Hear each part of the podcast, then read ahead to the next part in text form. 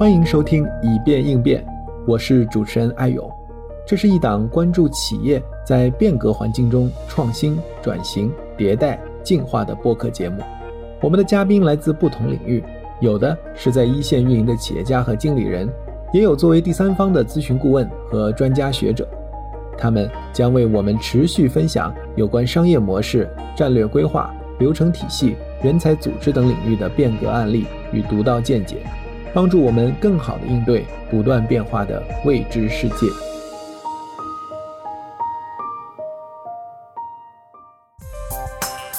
本节目由创意播客厂牌 BeyondPod 的超声波制作播出。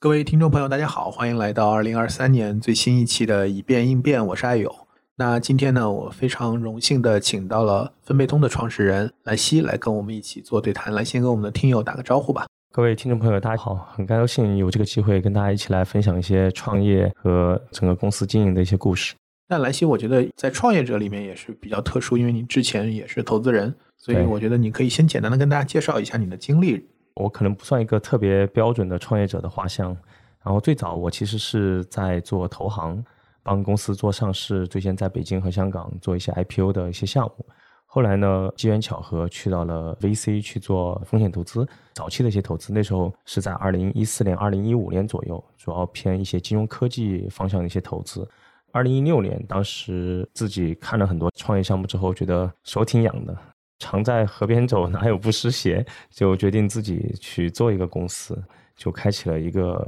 终身职业吧。开启了这个创业的历程，所以从二零一六年创立分贝通到现在差不多七年的时间。其实，在过去投行投资加起来也差不多七八年的时间吧。有了这两个不同的视角，你自己现在回头看，做一个创业者视角再去看做投资人和以前投资人视角看到的创业者，这中间有一些什么样的差异和变化吗？这里面其实有巨大的反差。做了创业者之后，你再去看投资人，你会觉得，呃，其实投资人会更偏宏观。更偏 top down 自上而下的去做一些分析，更偏行业格局，更偏商业模式。而创业者其实日常百分之九十五以上的精力都是在日常的经营、销售、产品运营、市场这些很琐碎的事儿。所以在经营创业的时候，很多事儿是 bottom up，是自下而上，而投资人是自上而下，这是一个非常典型的差别。而另外一个蛮大的差别呢，就是说，投资人因为他是投资的逻辑，所以他更看重大的方向，对不对？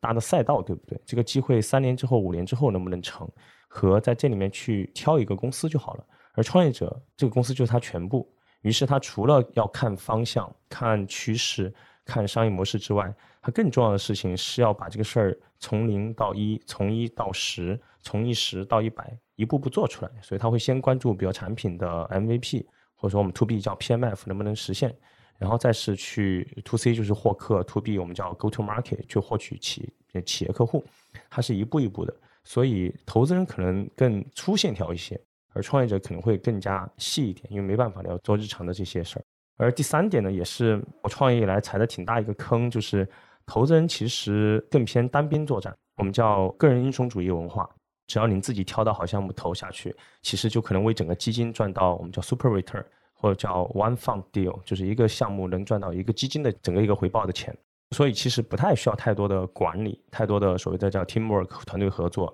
它更多的是自己一套理念，或者说自己的 self driven 自己去做一些事情。创业者或者说叫管理者或者叫 CEO，其实很重要很重要很重要的一个能力，就是你得带领一群人一起朝着那个方向去走。于是，对创业者的管理能力，包括使命、愿景、价值观这种的，我们叫团队的激励，然后日常的管理和团队的协作，包括比如说这一两年，分贝通可能更看重的是叫组织的流程、方法、工具。那这些东西其实都是以前做投资人是不会涉及的。所以刚才在讲的几方面呢，其实现在回过头来看，就是还是 totally 两个完全不同的职业，然后日常做的事儿和一些思路可能都很不一样。但是大家都在所谓的叫创投这个赛道里面或这个圈子里面。我觉得其实看你的简历，包括之前咱们那次吃饭聊哈，我觉得你做投资人也是很有优势啊。我不知道你会取得多大的成就，但应该你说你从你的性格来讲也是很适合去做投资人的。那现在做了创业了这么几年之后，你自己觉得你更适合玩哪个游戏？其实创业这个游戏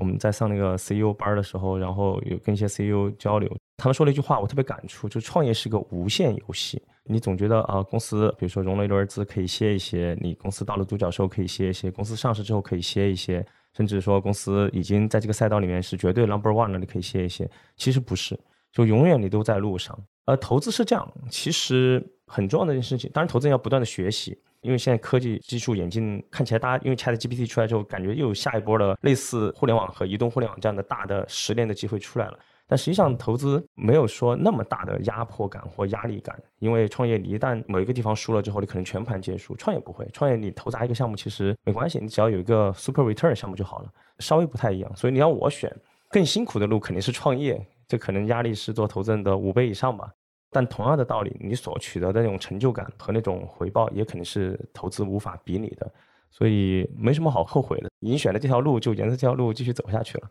更何况现在看起来还是做得非常好的。那分贝通其实是你从这个角色转换的，到目前为止的第一个，也是现在唯一一个项目，是吧？是是是。对，所以当时怎么会选这个赛道？我觉得这也应该是投资人转创业者的时候，我觉得一个巨大的优势哈，就是能够在方向的选择上。其实当时我们也走了一些弯路。就最开始我在 VC 当时看金融科技的时候，其实当时出来想做的事情其实是偏资产证券化 ABS。所以当时我们公司叫分贝金服，本质上想做一个资产端和资金端，就是债权跟理财撮合的这么一个类中介的这么一个创业的生意。但这个生意其实就干了半年左右的时间就没做了，因为当时我们判断下来有很大的监管风险。事实也证明，后来这个事儿就几乎就是必须是持牌机构才能做了。所以很快，当时在二零一六年三月份的时候，我们就觉得要转型。所以其实，在分配通之前，有非常短暂的六个月的分配金服的这么一段经历。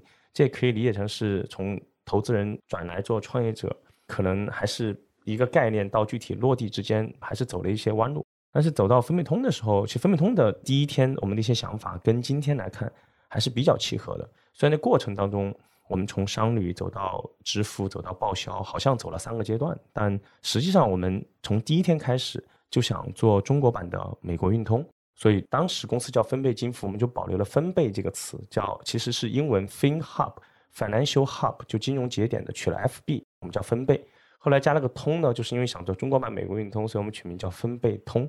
通其实是支付刷卡，就是一卡通、八达通、美国运通，对吧？就是通，是这个意思。后来，哎，我们觉得很大一个机会是企业的信用卡、企业的支付，或者说偏企业的一些金融吧。所以当时二零一六年三月份就决定说啊，那就公司改名叫分贝通，我们来做偏企业的一些支付、消费，然后的一些事情，这就走上了现在分贝通这六七年的一个路吧。美国运通的这个我还没有怎么听说过哈，嗯，因为我知道美国运通最早。起家是打那个大莱卡，就是也是全球最早发这个信用卡的这样的一个机构嘛。但是它其实最有成就的一块业务，或者说它为什么能做成？因为它之前就在旅行支票那个地方是有了很大的这样的一个市场的优势。是对，所以类比这个美国运通，这个是还是一个挺好的一个。是美国运通是一个非常早就成立了的公司，它其实最早是旅行业务，然后就是您刚刚说那个旅行支票。然后它今天已经是全球最大的商旅公司，同时呢，后来在几十年前，它也发了信用卡，所以它现在也是全球第三大支付网络，仅次于 Visa 和 Master，和全球最大的企业信用卡公司。嗯，呃，首先它也有 To B 和 To C 的业务，那 To B 的业务其实做得非常非常好，就是围绕着企业给企业的 Travel，就是 Corporate Travel，就是商旅和企业的一些对公的一些支付、刷卡、招待、用餐这些，它给了一套比较完整的解决方案。而我们觉得这个事儿其实本质上是一个 to B 的生意，因为一六年看下来，那时候 to C 的什么现金贷啊、P to B 啊，然后消费金融其实非常热，但当时做投资，你可能会看得更远一点，就觉得这个事儿有点问题，因为本质上是加了杠杆嘛，和 to C 的流量迟早是要见顶的，所以当时我们就说，哎，要不创业还做个长期的事儿，所以当时就瞄准 to B 这块来做了。那我们在类比就是美国运通的时候，就不可回避的一个问题，就是中国市场和美国市场的差别。因为尤其在支付这个地方，我其实是一六一七年我在美国哈，我在费城，然后的话，其实那个时候我当时就看像 PayPal，就是这些在移动支付上，就在中国其实已经我去的时候，其实中国已经 非常领先了，对吧？就是说到到美国，那你还是又要给小费，然后刷卡这些东西。所以我觉得就是落到 to B 这个市场，在企业的这个商旅也好，支出也好，就这些费用的支出的管理上，中美的这个市场有哪些不同的差异？有很大差异，同时也有很多共同点。先说差异吧，就是从二零一六年微信、支付宝开始推出扫码付之后，中国的移动支付日新月异，很快用了几年时间就成为全球最大的移动支付的市场。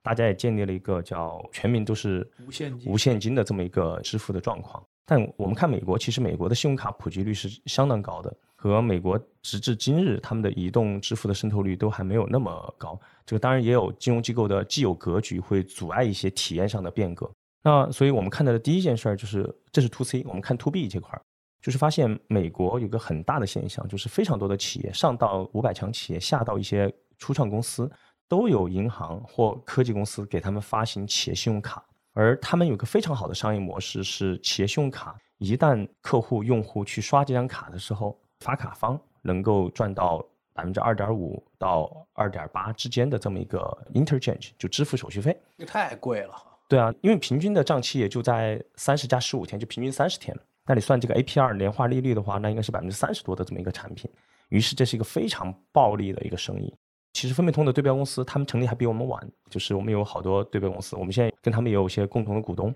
就他们在二零一七年、呃，一八年、一九年陆陆续续成立之后，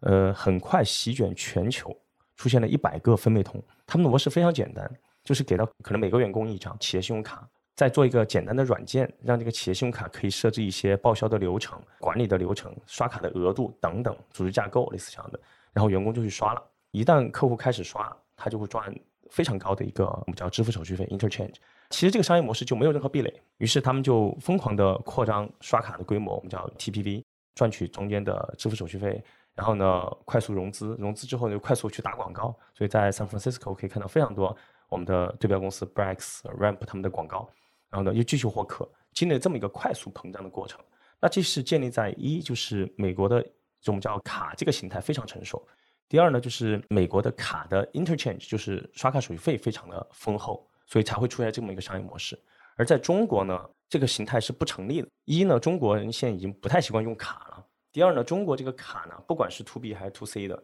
每支付一笔只能赚到千分之几的支付手续费，而且可能大头现在是微信、支付宝拿走，那就意味着你这个商业模式铺到企业客户那儿去不成立，因为你赚不到钱。这是第一个差异。第二个差异呢，就是美国没有发票这件事情。于是员工刷了卡之后，你只需要拍那个小票，然后通过 OCR 就能把这些小票信息读过来，就可以直接报销了。所以报销有成熟的软件，比如说 SAP 下面有个 Concur，然后创业公司也有像 Expensify 这样专门做报销的软件。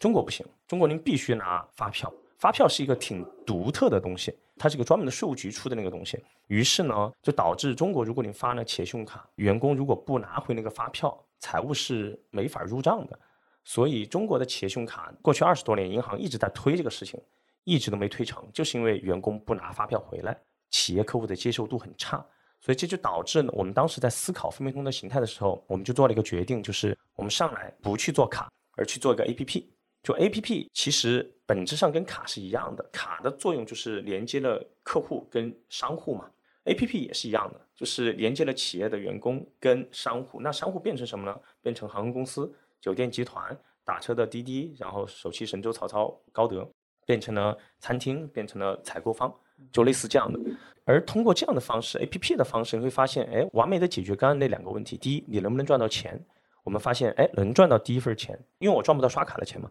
A P P 这些供应商愿意给分贝通返一些佣，因为本质上相当于说我们把企业的流量导流嘛，对，导流了。第二个事儿呢，我们也能解决发票的问题，因为供应商统一给分贝通开大发票。分配通也统一给客户开大发票，于是呢，就解决了员工去回票的问题，员工就不需要去拿发票了，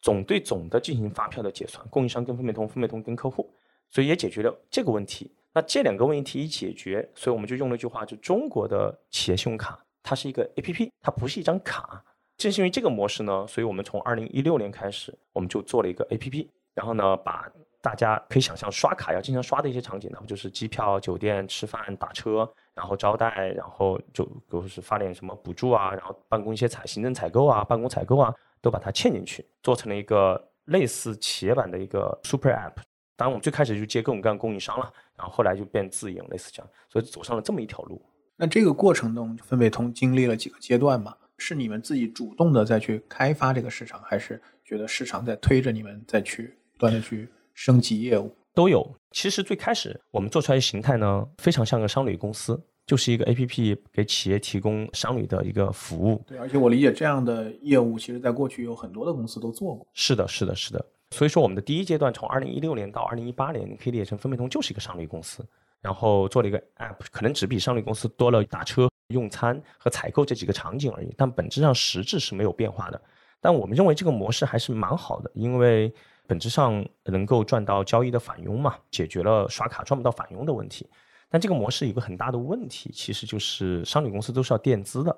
就导致这个商业模式非常不健康。美国的商旅公司是不垫资的，它只提供 booking 的 service。而支付全是用银行的服务或用卡，所以走到二零一九年的时候，分贝通进入到第二个阶段。呃，我们发现我们要改一下商业模式，不能再给客户这样垫资下去了，因为分贝通作为一个创业公司，没这么多钱给客户垫，而且这里面会有信用风险。于是呢，二零一九年我们就推出了我们的第二块，其实就偏软件侧的一些东西。那我们就把一些费用管控啊，包括报销啊，包括这些东西陆陆续续都加上来。那这些东西其实，在过去这些年也在不断的迭代和完善，而你会越做越深。以前可能好像就是一个管控规则、拆标、审批流，到现在可能有事后的发票的报销、事后的什么 OCR，然后预算管理、什么电子档案，这些都非常像一个财务管理软件了。所以这是我们走的第二阶段的一个事情。哎，那正是因为这个事情，分贝通就会找我们的客户。首先，客户的负责人就变了，以前是对客户的行政 HR。后来因为这个事儿，我因为我们有软件的，都要对客户的财务了。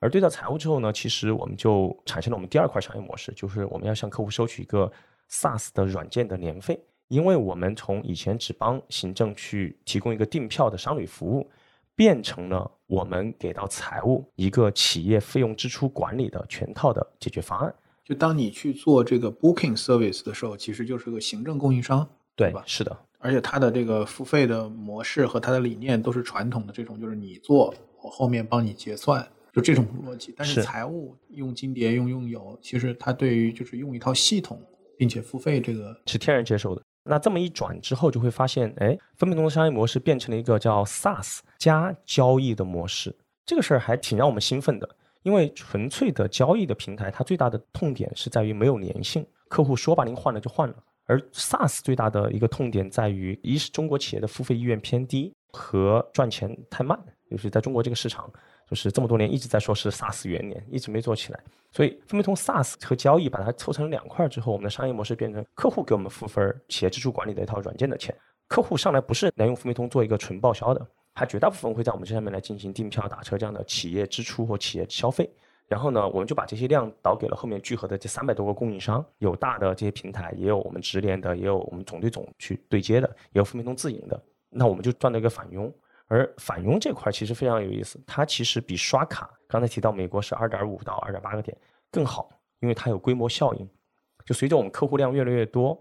那么客户在分贝通上的消费额，我们自己叫 GMV 就越来越大。而 GMV 越来越大之后，我能够谈议价能力就会更强。对，谈的供应商会越来越好，和我能拿到更低的价格和拿到更高的返佣，于是这个商业模式就会越转越顺，所以就变成了我们第二阶段，就是我们把软件加进来之后，就变成了 SaaS 加交易的商业模式。而第三阶段，我们发现这样还不行，因为毕竟我们的 App 能够覆盖的场景是有限的，我们还得必须把支付加上。所以后来从二零二零年开始，我们就给客户发虚拟卡。就是类似企业信用卡这样去覆盖一些线下，比如到店用餐的一些招待的场景，又给企业推出我们叫网银付和直连付，就特别像个企业网银来帮企业来转账付款，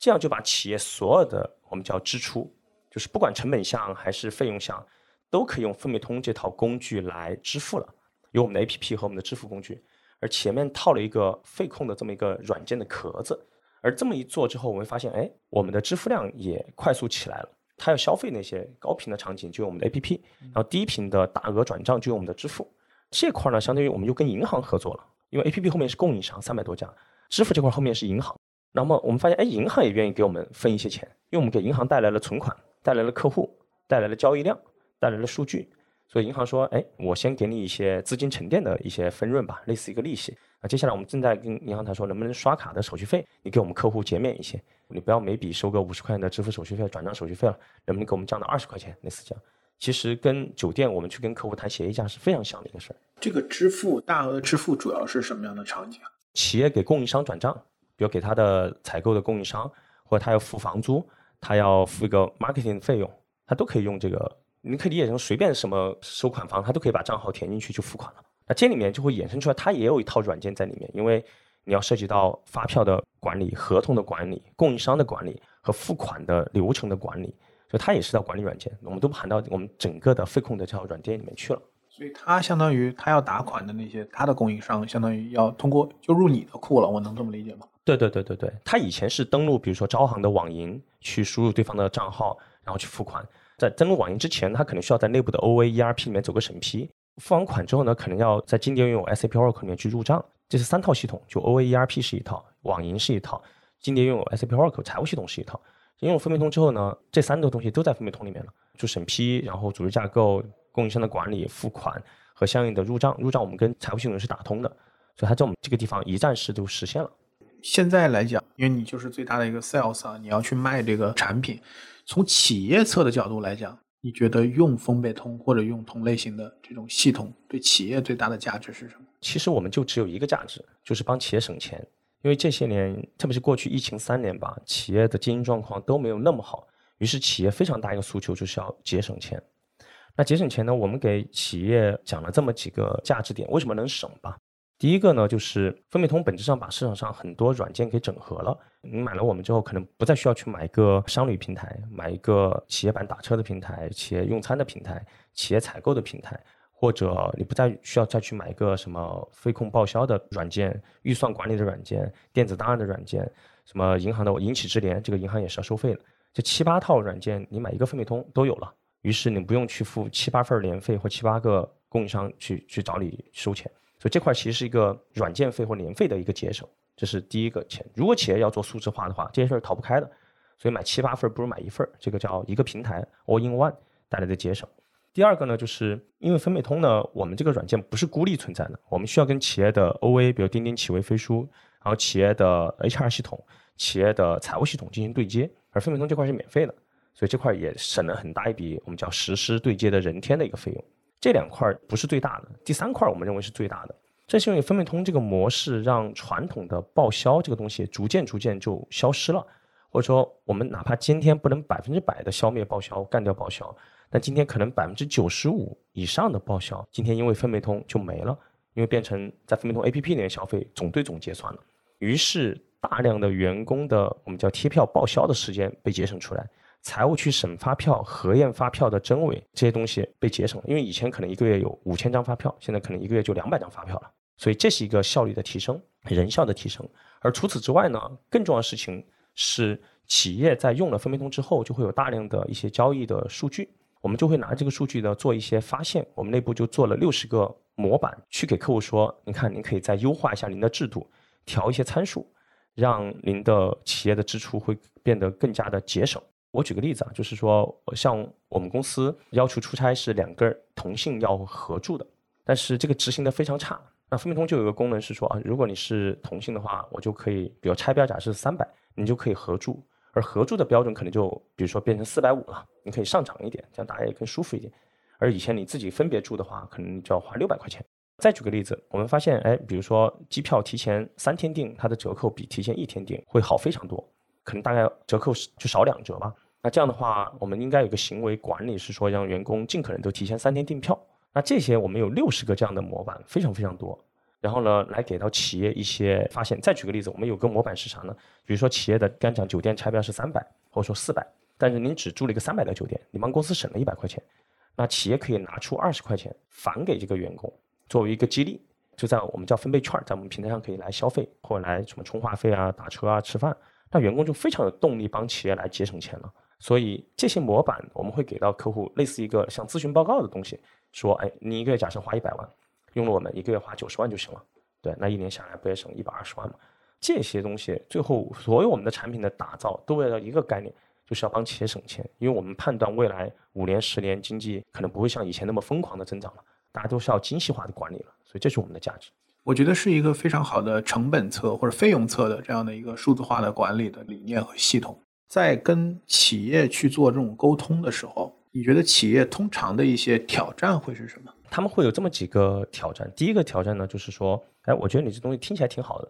但是可能我们不是你的目标的客户。我每个月的比如差旅量、支出量其实不大，我可能用一个同事就能把这些事儿都搞定了，就我手工做，我没有必要上数字化的工具。所以这里面回到第一个问题，就是如果分美通的客群没有选对的话，可能你把一个比较好的工具卖给了一个错误的客户，或者说他现在没到这个阶段。那另外一方面，如果这个客户特别特别大，比如说五万人以上，他说这个分美通你也帮不上我，因为我不会买你这个一站式的平台，因为我自己有什么资金管理平台、网银对接、预算管理系统 ERP，我自己也接了各种各样的供应商，我不需要你了。所以其实分美通的客群，这第一个挑战点是啥？你必须要选对客户。这客户呢，其实本质上就是中国的腰部客户，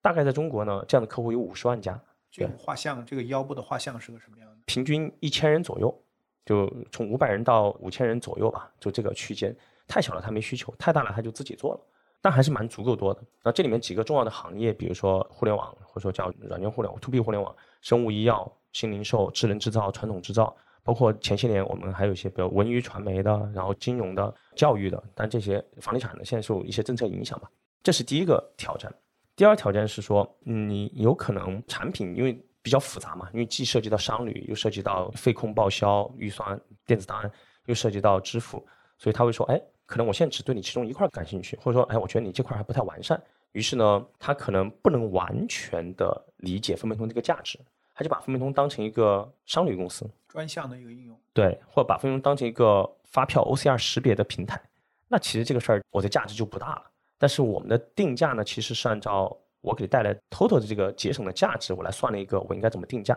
但我们就几个版本了，就是我们也不按照 license 人头去收费，我们就是几个版本，所以他会觉得，哎，分美通如果我只是拿你当成一个商旅平台用的话，市场上商旅公司是没有年费的，它只有订票费嘛，那这个事儿可能就不是那么占有优势。所以主要我们在市场上发现有这么两个 challenge 吧。对，我觉得这个问题一体两面，反过来其实就是当一个系统，尤其像你们这种比较综合性、比较集成、比较体系的这种。产品的时候，那企业它用不用得好，我觉得可能就会变成一个很现实的一个问题。就像我们现在做很多的数字化转型，我认为其实 SaaS 这个行业，像你刚才说，永远都是 SaaS 元年。其实有大量的创新，有大量的应用，或者说不管在哪一层，其实都有很多的好的产品。但是从 To B 的角度来讲，怎么让企业用好，我觉得其实是一个很大的一个挑战。所以我想先问一下，就从你的观察来讲，用分贝通用的比较好的企业。啊，就你刚才讲的是用户画像嘛，就有很多都是，这是你们应该去开发的客户。Suppose 就是说，你认为我们对这个画像的用户应该是有很大的价值。那你们也开发了很多这样的客户，但在开发的这些客户里，肯定有用的特别溜的和用的相对没有那么好的，没有那么 fully 就是 leverage 到你们的这个价值的。你觉得那些用的好的企业，它会是个什么样子的？他们有一个共同的特征，不只把分贝通当成一个订票或报销的工具。而是把分贝通融入了他企业内部的管理流程，就是他把数字化这个事儿当成了一个理所应当的事情，而不是可能数字化还没开始。我举个例子，我们有个客户，他在分贝通也合作三年了，是一个医药企业的一个客户，他们有大量的销售需要在一线去做客户的拜访，然后他有自己的 CRM 管理系统，他怎么用分配通呢？就是在我们这上面所有的我们的什么商旅、打车、订票，然后吃饭、招待、刷卡，就学信用卡，这块都用了。他把我们的数据跟他自己的 CRM 进行了一个打通，他去做了几件事情。第一件事情是衡量销售的过程行为管理，就是你销售去客户那儿打了个卡，到底是真的还是假的？他要看分配通的打车记录，他把这个要交叉比对一下，看这个是真的假的。他们因为这个事儿还开除了十个员工，就发现他去客户那儿，哎，到了客户那儿打了个卡，五分钟之后离开了，用分分钟打了个车又走了，又走了。那这个事儿就明显是有问题的。这是客户给我讲的，就是上周我去广州的时候，这个还比较出奇的使用。它第二个是啥呢？衡量项目的 ROI，就是假这个项目你回款，其实是在 CRM 里面可以看到你的 pipeline 的，就是你的进度的。所以这个项目假设是个三百万的项目，就 A 同事呢，可能他这个项目做下来，整个周期差旅、招待各方面打车、吃饭，可能花三十万；B 同事要花五十万。那其实每个项目里的成本收益比是不一样的。而以前没有这个的时候呢，就是让大家自己去报嘛。那报嘛，这里面就报销，就这里面就有很多说不清楚的东西，我们叫跑冒滴漏，甚至这个发票是不是买来的你也不知道。所以今天他就把这些数据跟 CM 进行一个闭环的打通。那这个事儿其实想举这个例子说明啥？就很多企业可能还没到这个阶段，用的好的企业呢，因为它数字化意识很强，它把我们这个东西当成了它自己内部管理的一个非常重要的一个真实数据的抓手，于是变成它企业内部经营管理的一一部分。可能用的比较浅的一些公司呢，他就把我们当成啥啊？这我用了这个东西，少了一个财务同事来贴票了，啊，这个也还挺好。但是呢，就比较浅，它会有这么一个差别，这个很正常。所以我们内部建立了一个非常庞大的，从交付到客户成功，再到运营，再到客服和结算的一整套服务团队。这个团队大概在现在有三百人左右吧，去服务客户，目的就一个，就希望客户把这个东西真正用起来，用透。因为一旦你用透了之后，我们才能体现我们的价值。您才会跟我们续约，因为 SaaS 最重要的事情是要续约，这就一个正循环了嘛。刚才你讲，就光这个团队就有三百人了。我们现在有多少人？整个分配通这个组织，整个公司大概八百人左右。这个团队当然拆了非常多细分的团队，就比如客服，我们有七八十个客服，然后呢，CSM 客户成功可能有五十多位同事分布在全国，类似这样。交付可能有不多啊，现在二十多位同事，类似这样，反正就拆了一下。你想从你刚才一开始讲，你做投资人的时候就独狼也可以。到现在要管一个就是八百人的公司，最多的时候是不是最多到过八百五十人吧？业务侧你刚才讲了很多哈，包括市场的选择、PMF、我们的功能的优化、价值的主张，以及怎么在通过客户成功让客户更好的理解我们的价值主张。我想把这个话题反过来，就是回到我们自己内部关于组织建设，因为我们这档节目核心的听友他其实很多也是管理者、创业者，所以其实我们很多问题一方面是向外看看市场。但另外一方面，很多就是组织能力啊。杨关教授讲这个战略乘以组织能力，是吧？对，大家看战略，很多时候都觉得能看到，或者说大部分的创业者自认为是看到了这个战略的机会的，对对。但能不能抓住机会？对，啊是的，就拼组织能力。是。所以我想听你分享一下，就是说在业务快速发展的这样的一个过程当中，在组织能力这一侧，我们有没有走过一些弯路，或者说我们在这一侧比较大的 know how 是什么？也算走了一些弯路吧，我觉得这个事情不可避免。其实我们把二零二二年作为我们整个组织建设的一个非常重要的年份。二零二年因为疫情三四个月出不去，所以我们把修炼内功当成一个很重要的事儿。那这个事儿是个什么概念呢？就是我们发现 To B 的生意跟 To C 非常不一样。To C 可能三四个月能验证客户的需求，MVP 跑通，而 To B 它是一个至少半年起，从客户有这个需求到你交付上线到验证这个事儿成功不成功，半年起。于是会有涉及到九十个部门一起协同为客户提供一个服务，包括前端的市场，再到我们的 SDR，我们叫所谓的电销吧。然后呢，售前、销售，再到交付，再到客户成功，再到客服、结算、运营、产品研发，当然是个大协同。而每一个工种，大家的我们叫能力禀赋、背景、学历差别非常大，所以要把这些捏合在一起。以一个共同的目标去服务客户，这是一个极为挑战的事情。所以，其实 To B 公司的组织能力建设其实是一个非常重要的课题。那我们这个事儿，分贝通的一些经验，或者说我们走的一些弯路是啥呢？就是在内部一定要建立几个东西。第一个东西呢是制度，制度呢在分贝通内部我们就总结成了一些叫基本法。比如说，我们有业务基本法，约定了什么事儿可做，什么事儿不可做。在业务侧，业务侧包括比如说您跟客户能不能打折，打多少折。然后呢，客户能不能签多年？比如说客户有些什么很多这样的一些行为，包括你发展渠道代理商伙伴那里的一些规则要求，所以这个叫业务基本法。第二个，人才基本法就涉及到人才的一些我们叫选用、预留、用，就这些东西。然后呢，晋升啊、淘汰啊、绩效啊，类似这样。然后第三还有管理基本法，就管理干部你要做些什么动作。第四个东西呢，也是非常重要的东西，叫绩效奖金制度。我们在内部叫，就本质上就是绩效怎么打，因为绩效和前面的我们叫 KPI 就是任务值吧。其实是最重要，很多公司叫 OKR，就 O 是一个很重要的牵引。就你团队朝哪儿走，其实绩效奖金制度是一个很大的牵引。所以这套东西我们都把它总结成叫制度。这个制度呢，以前我们比较偏人治，啊，有时候有个新的想法，哎，那我们喊一嗓子，群里面说一句，啊，大家都按照这个走。但随着你团队越来越大，就不行了，就不能什么事儿都来特批，什么事儿都来谁说了算。我们认为一定要法律说了算，制度说了算。所以这是我们的第一个环节。第二个环节呢，因为每月都要去做业绩的增长，所以我们很多东西我们把它叫方法。方法是个什么概念？就是说你这个业务你要怎么做？从一级 leader，从 VP 这层到总监层到主管层，每一层是逐层拆解且能够耦合的，就跟 OKR 是一样的。那么这些东西呢，我们现在是每月要去做一个复盘，每半年呢会定一个未来半年的一个我们叫业务策略，每月呢是一个我们叫达成路径，你要怎么做？那这些东西就跟你月度的任务值就是 KPI。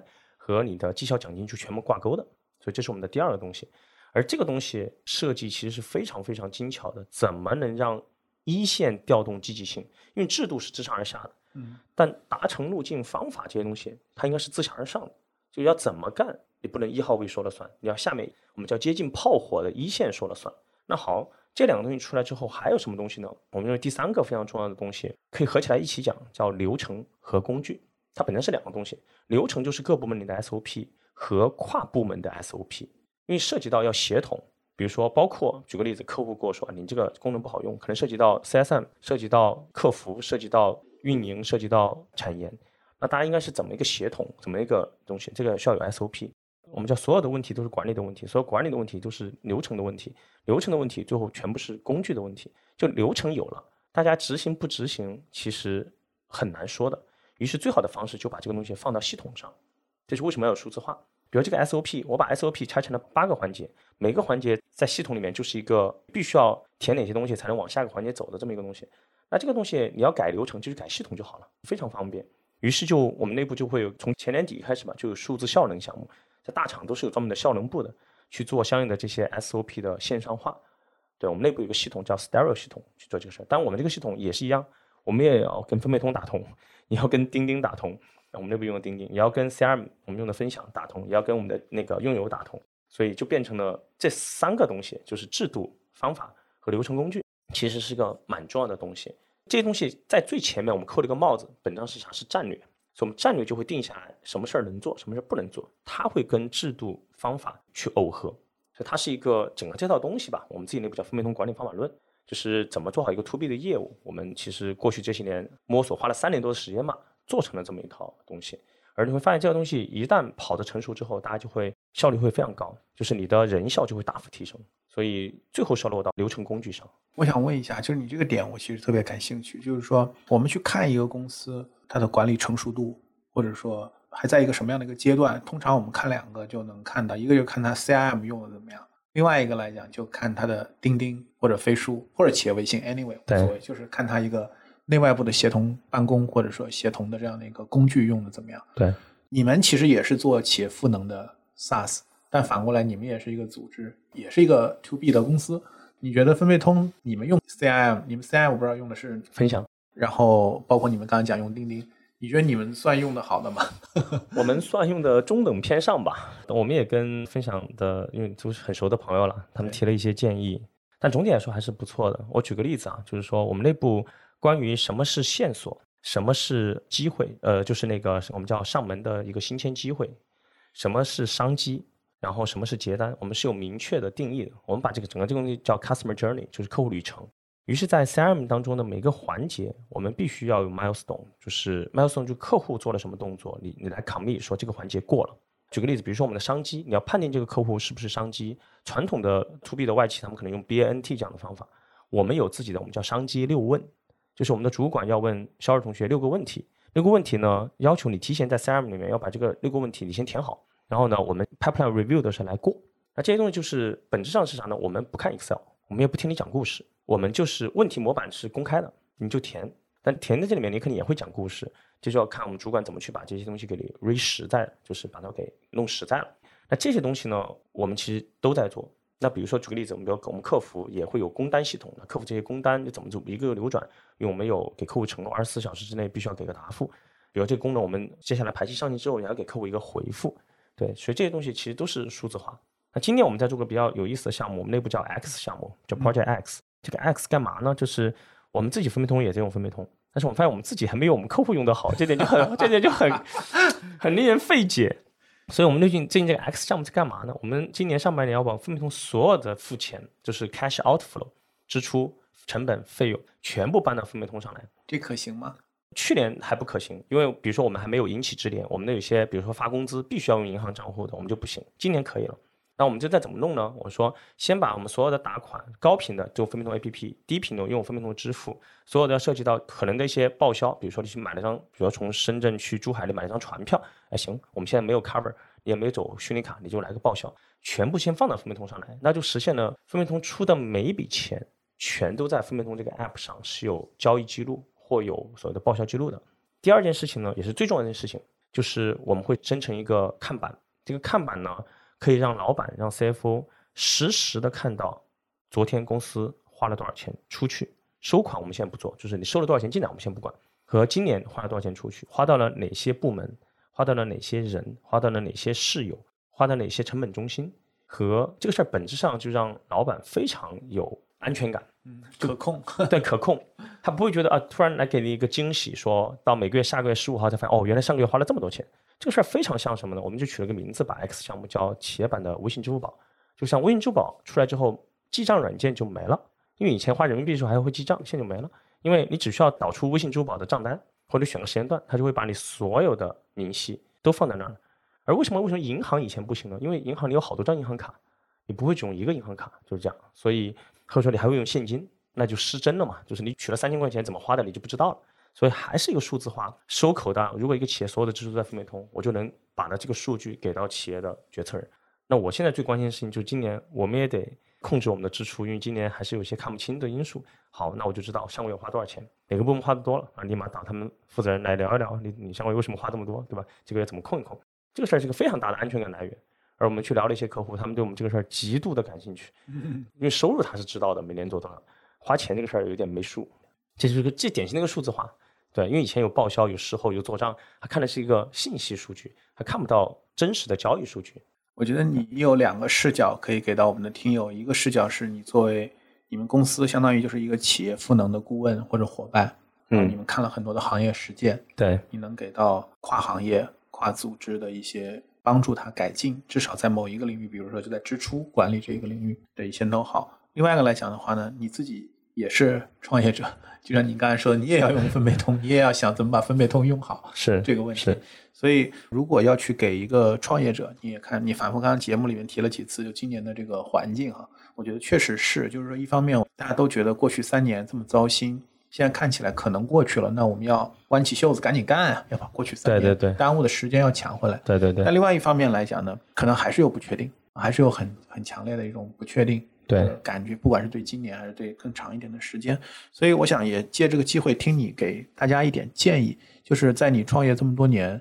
或者说你看了这么多的企业，你觉得有哪些东西是可能对于一个一号位来讲，或者对一个创业者来讲，它被高估了？就这个问题其实可能没有那么重要，嗯啊，但有一些问题可能被低估了，可能当一开始没有觉得，那后来回头来看，可能明白还是蛮重要的事情。我先说可能会被低估的一些事儿吧。我觉得创业者特别容易被低估的第一个事儿是整个宏观环境。举个例子，分贝通前两年其实我们就干了一件事情，就是我们内部开个玩笑说，分贝通的战略跟着美联储走，美联储印钞票，我们就要疯狂的做业绩去融资；美联储加息，我们就回过头来好好练内功，修炼产品，修炼组织能力。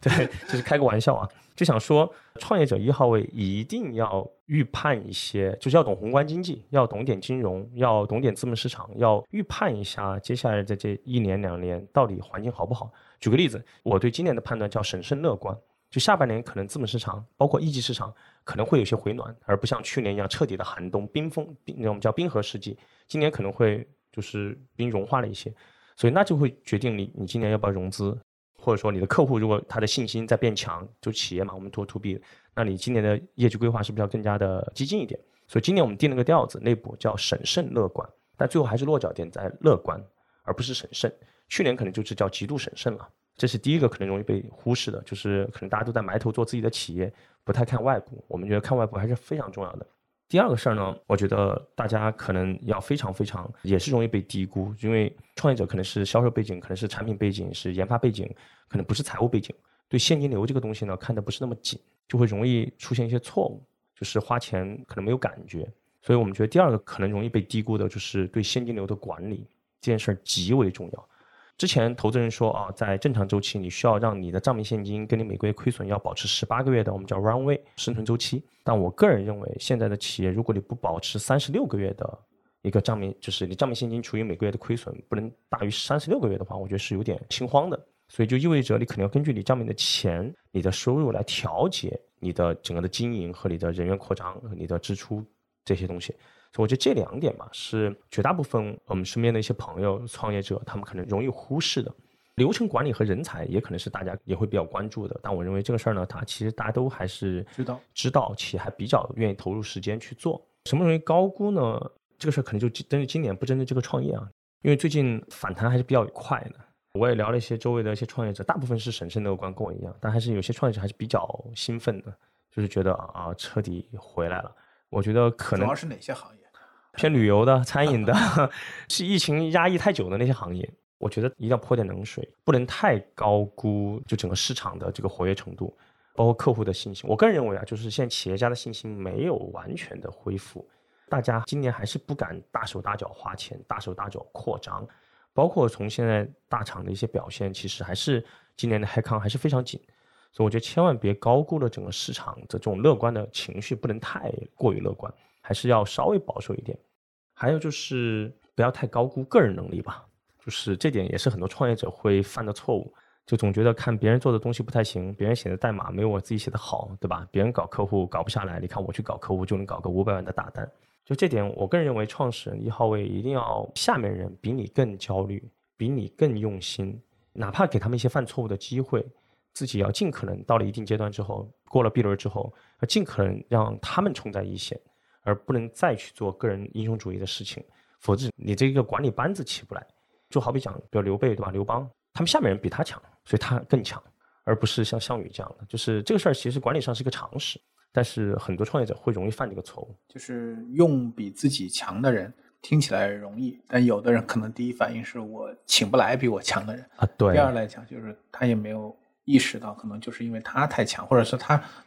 始终把着这个。事儿是没有给下面本来可以很强的人一舞台。是是是是是，就是如果什么事儿都是 CEO 做的最好，那这个公司的天花板就是这个 CEO。我觉得这点挺难的，包括我也在克服一些点，因为自己也算一个全能选手了。对，你是融资、什么运营这些销售，你都可以自己来做。对，但后来想不对啊，那这样我就会累死了。最后一个问题啊，就是说我们现在是一个二元视角，就是投资人和创业者，CEO。其实他可能在组织里，或者说在市场上，还有一个位置是叫董事长哈。我最近因为我有另外一档节目聊巴菲特嘛，就是你会看到，就是说巴菲特这样的一号位，可能更多的是像一个董事长哈，就更多的他的时间是战略，还有就是资产配置，就资源的配置、资金的管理，而运营他都交给经理人来去做。你觉得会有这样的两种角色吗？还是说他只能到了一个很大的集团才会有啊董事长、CEO？但是如果对于一个初创的企业来讲，它很多时候也可以是董事长兼 CEO，这也很常见。但是这是两种不同的角色，对和他们要做的事情。先抛一个大的观点，就我认为中国的企业在公司治理上，就是董事长、CEO 这种分离上，其实做的并不是那么好。这是因为中国的整个的叫职业经理人，我们叫 professional 这个体系啊，没有做起来。就西方是三权分立，对吧？中国还信我们叫强权政治，或者说皇帝嘛，就类似这种比较根深蒂固。所以导致什么呢？就是创始人在这个公司的这种号召力、影响力，其实是职业经理人很难取代的。这就导致了很多无人家族企业接班后，可能也会出现一个问题。我个人的观点是这样的，就是说，我认为一个创始人走到后面一定阶段，一定要想办法让二号位或者说让 CEO 去接他的日常经营管理的事儿。经营管理包括产品运营、销售、市场，whatever 所有的事情，他应该要把精力放在一。战略，第二投融资和资本市场，第三呢就是重要客户，第四呢就是跟刚才说的有点类似，就是资产配置。这个阶段叫什么阶段呢？我们看到中国大部分企业是在 D 轮以后这阶段，其实是偏晚的。这个跟中国国情有关，但是这是为什么组织能力极为重要？就是说，如很多企业为什么没有发生这件事儿，是因为它没有一个二号位接得起来，所以和有的时候一号位还在做董事长的话，其实二号位没法发挥。有点像个太上皇在那儿，所以我觉得这个事儿呢，我们也在探索。我也特别希望去当董事长，而不要再做 CEO 了。但是好像这个很多 CEO 还在做 CEO。是的，很多 CEO 还在做销售老大，很多 CEO 还在做产品老大。所以我觉得一步步来吧，这个事儿做得好的企业，的确在这方面可能就是迈出了很大一步。我觉得还是跟组织能力和管理梯度是非常相关的。这点我就要刻意去有这个意识，作为一号位要去形成这个管理的梯队。我也是为什么问这个问题？因为其实我们今天聊了很多哈，我认为最终很多话题还是最终会回到组织能力上。是的，是的。就是你不管是对外的客户的价值啊，或者说在市场上的站位、竞争跟资本的沟通啊，但最终支撑还是靠组织能力来实现。是的，是的，否则的话，其实就或者一个组织公司它最大的价值，我觉得从一个长期的动态的角度来讲，还是体现在这个组织能力上。是的，是的，完全认同，这点非常非常重要，特别是到中后期。好呀，那今天也非常感谢兰溪的时间，是你第一次录播客吗？呃，第一次，第一次，对，感觉怎么样？挺好的，我觉得就是也有这个机会跟大家一起分享一些创业的一些心得吧。对，也希望今后有机会大家能够多见面。现在疫情没了，大家可以多见面，也交流交流。线上呢，我觉得这个节目也非常好，就是特别是当一个人静下来，你可以去听一些东西，就这种的吸收和消化提升非常快啊。包括我自己有听一些东西，但我自己没去录过了。对，我觉得这期节目录出来，你可以给你的团队也可以去听一听，或者给你的朋友。当然，当然，我觉得可能视角会不一样。就你平常可能，当然我相信今天你讲的很多东西，可能他们以前都听过，但是可能换一个场景。是的，会有不一样的感觉。是的，一定会分享给他们也听一听。啊，谢谢谢谢兰溪。好好，谢谢。后面有机会的话，我们可以再深入的，尤其是当你今年那个 X 那个项目。好嘞，我们可以找个机会一起 recap 一下。没问题。好，也谢谢大家。拜拜拜拜拜拜。